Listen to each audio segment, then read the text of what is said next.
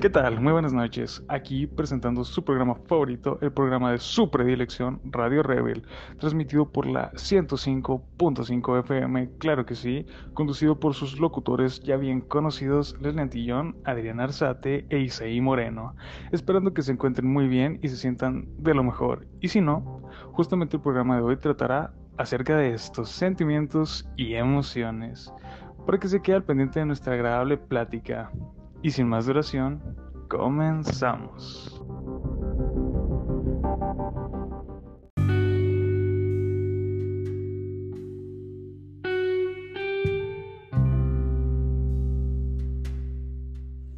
Buenas tardes, mi nombre es Isaí Moreno y en este podcast vamos a hablar sobre las emociones. Vamos a ver qué son, cuáles son y cuál es su función. Así que Vamos a empezar con el concepto de emociones. Dice, las emociones son las respuestas o reacciones fisiológicas que tiene nuestro organismo cuando se produce algún cambio en nuestro entorno. Estos cambios se basan en cómo percibimos el mundo que nos rodea.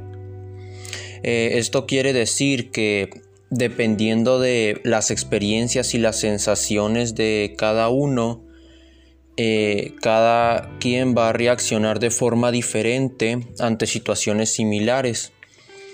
Entonces podemos decir que las emociones funcionan como estímulos que nos ayudan a evaluar la situación y a identificar el significado que tiene para nosotros esa situación. Es por esto que las emociones suelen ser muy intensas, pero de corta duración. Eh, la principal función de las emociones es que nos ayudan a conocernos mejor y a identificar qué es lo que necesitamos. Ahora, eh, muchas personas confunden lo que son los sentimientos con las emociones porque sus conceptos son muy parecidos. Eh, sin embargo, no se refieren a lo mismo. Hablando de las emociones, solo existen seis.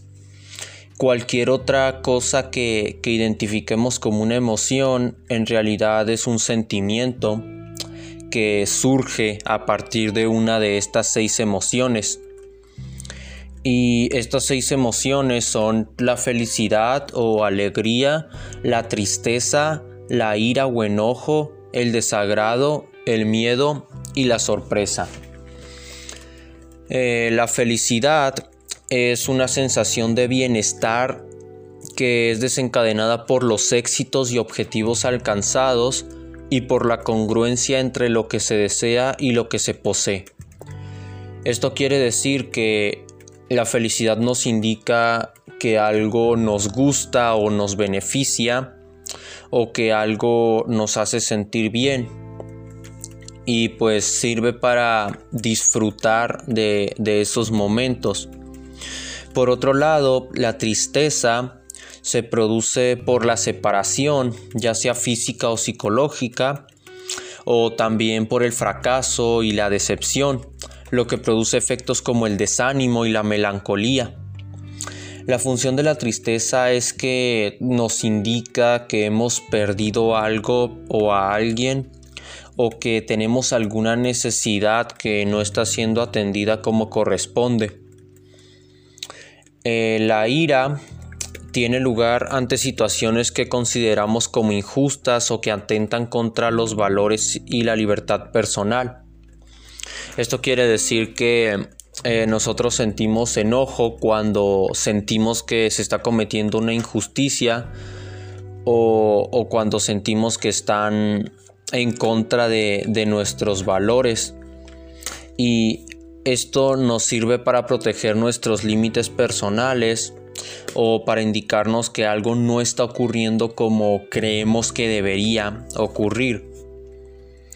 Eh, ahora el miedo es una señal emocional de advertencia ante la percepción de un peligro presente e inminente. Es decir, que nos indica que estamos en peligro y nos prepara para defendernos o para huir según sea el caso. El desagrado es una respuesta de rechazo ante estímulos valorados como desagradables. Esto, eh, lo que esto significa es que sentimos desagrado cuando consideramos que algo puede ser malo o perjudicial para nosotros, por lo que nos sirve como una especie de advertencia ante peligros potenciales. Y por último, la sorpresa es una reacción causada por algo imprevisto o extraño. Su función es preparar al individuo para afrontar acontecimientos repentinos y también para generar curiosidad que nos impulse a investigar más de un tema. Eh, es importante conocer las emociones básicas y su función porque de esa manera es como podemos evitar que nos dominen. Las emociones deben usarse como una herramienta que nos ayude a entender nuestro estado emocional, es decir, cómo nos sentimos y por qué nos sentimos así. Y también deben ayudarnos a modelar nuestro comportamiento pero no debemos dejarnos llevar por ellas porque eso nos puede llevar a tomar malas decisiones. Además, algo que, que, también debemos saber es que las emociones que catalogamos como negativas no son malas en sí. Es decir, que no está mal sentirse triste o, con miedo. Eh, el problema es si nos sentimos así todo el tiempo. Eh, por lo tanto, tenemos que tener una especie de balance entre, entre todas las emociones para tener una buena salud mental. Y bueno, eso sería todo por mi parte. Espero que les sea de utilidad. Gracias por su atención. Segunda etapa de este podcast. Mi nombre es Leslie Antillón y voy a abarcar un poco sobre el tema de sentimientos. Eh, a mí me encanta saber las diferencias de que gracias a estos temas que estamos viendo en este curso es de, de, verdad demasiado importante saber que una emoción no es lo mismo que un sentimiento. Porque nosotros como sociedad hemos hecho o generalizado que tanto un sentimiento es lo mismo que una emoción. O no sé, al menos en mi persona yo, yo siempre tomé estos dos conceptos que tienen características demasiado distintas eh, como el mismo concepto. Inclusive los podemos llegar a tomar como sinónimos, los podemos llegar a tomar como la misma palabra y nunca le damos la importancia a cada palabra. Y pues bueno, comencemos con el concepto de sentimiento.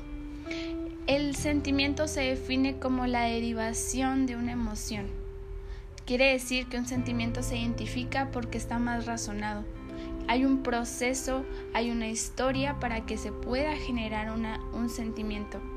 En cambio, las emociones un poco más, un poco más instantáneas, son un poco más explícitas de cómo reacciona el, el cuerpo ante una situación.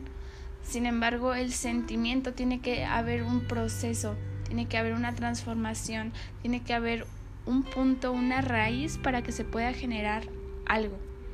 Según el biólogo Humberto Maturana, que a mí me encanta cómo habla él, una emoción se transforma en sentimiento en la, en la medida en la que uno toma conciencia de ella.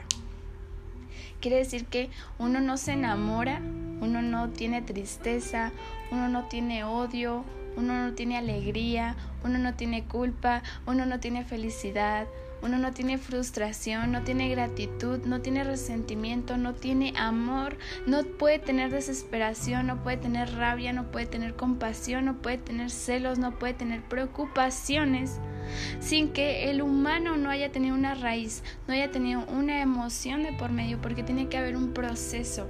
Y es demasiado importante que el odio no puede nacer de la nada, el amor no puede nacer de la nada, la gratitud no puede nacer de la nada. Tiene que haber un proceso de por medio para que podamos llegar a, a ese sentimiento. Y a mí me encanta poner el claro ejemplo que aunque ya está un poco tuneado, creo que es un ejemplo que pues todos hemos cursado por nuestra vida y que a todos nos ha pasado ahora, ahora sí que en final de cuentas, y es el hecho de cuando nos enamoramos, o sea, a veces decimos, no, que amor a primera vista, no, que me enamoré por cómo me trata, tuvo que haber una emoción de por medio, y estamos todos de acuerdo, ¿no? O sea, no, pude, no se pudo generar ese sentimiento sin que haya habido una emoción de por medio. Y muchas veces le echamos la culpa a que es el físico, a que es... Son otros factores cuando tuvo que haber un proceso de por medio. Entonces es muy importante estar consciente de ello.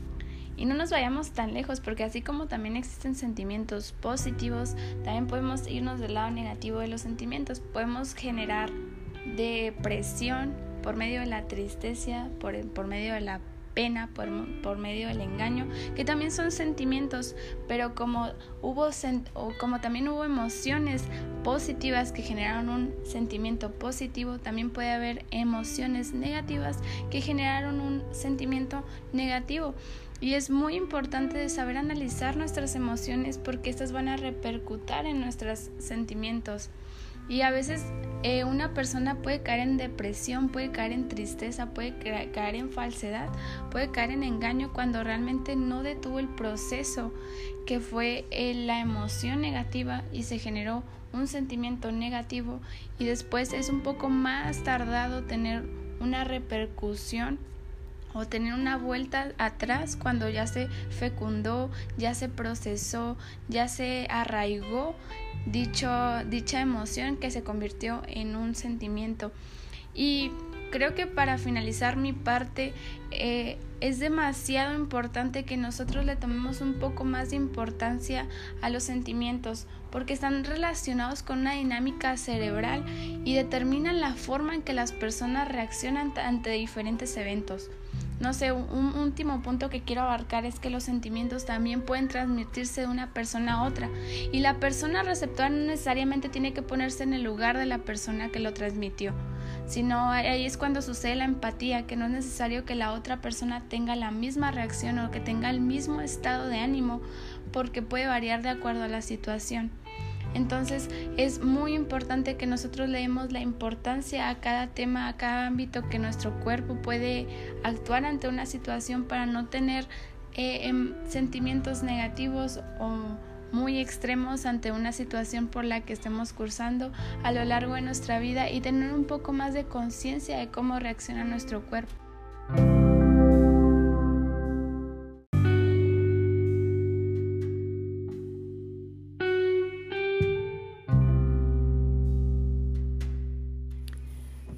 Junto con mis compañeros vimos la definición entre emociones y sentimientos.